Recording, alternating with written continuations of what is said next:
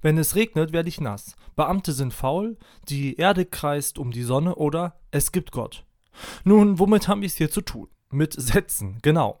Mit Aussagen, noch besser. Mit Theorien, ja, absolut richtig. Doch was ist so eine Theorie überhaupt und wofür brauchen wir sie? Theorien sind im Grunde genommen nichts anderes als generalisierende, das heißt verallgemeinerbare Aussagen. Oder umgekehrt, jede generalisierende Aussage ist bereits eine Theorie. Solche Aussagen verwenden wir auch im Alltagsleben, und zwar ständig. Etwa wenn wir sagen, Beamte sind faul.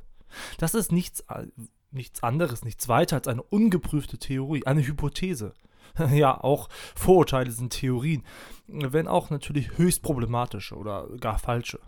Dagegen ist die Aussage, wenn ich auf den Lichtschalter drücke, geht das Licht an, deutlich plausibler, weil sie mit unserer Erfahrung in den allermeisten Fällen übereinstimmt.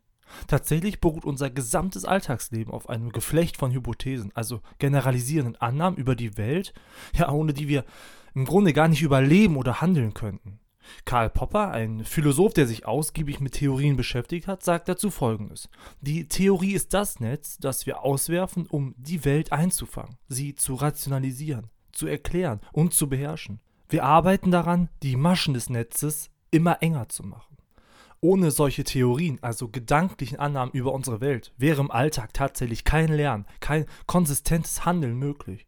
Ohne Generalisierung wäre uns die Welt nur als ein ja, wirrer Flickenteppich einzelner, unverbundener Erfahrungen und Sinneseindrücke zugänglich. Deshalb sind es solche Theorien eben, die notwendig und unvermeidlich sind.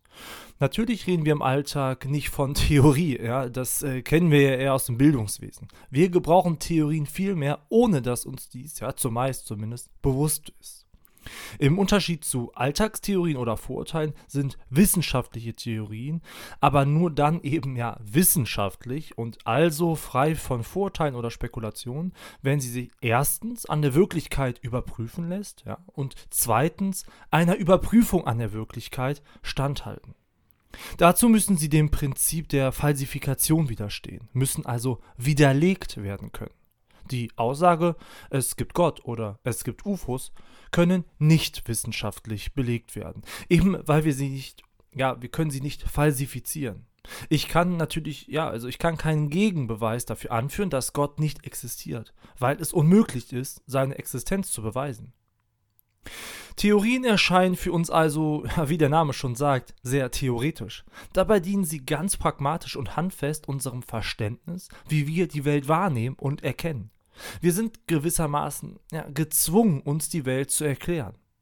Obwohl wir es nicht für möglich halten, sind sie unser Schlüssel zum Verständnis der Welt. Und ein Leben ohne theoretische Verortung wäre für den Menschen somit nicht vorstellbar.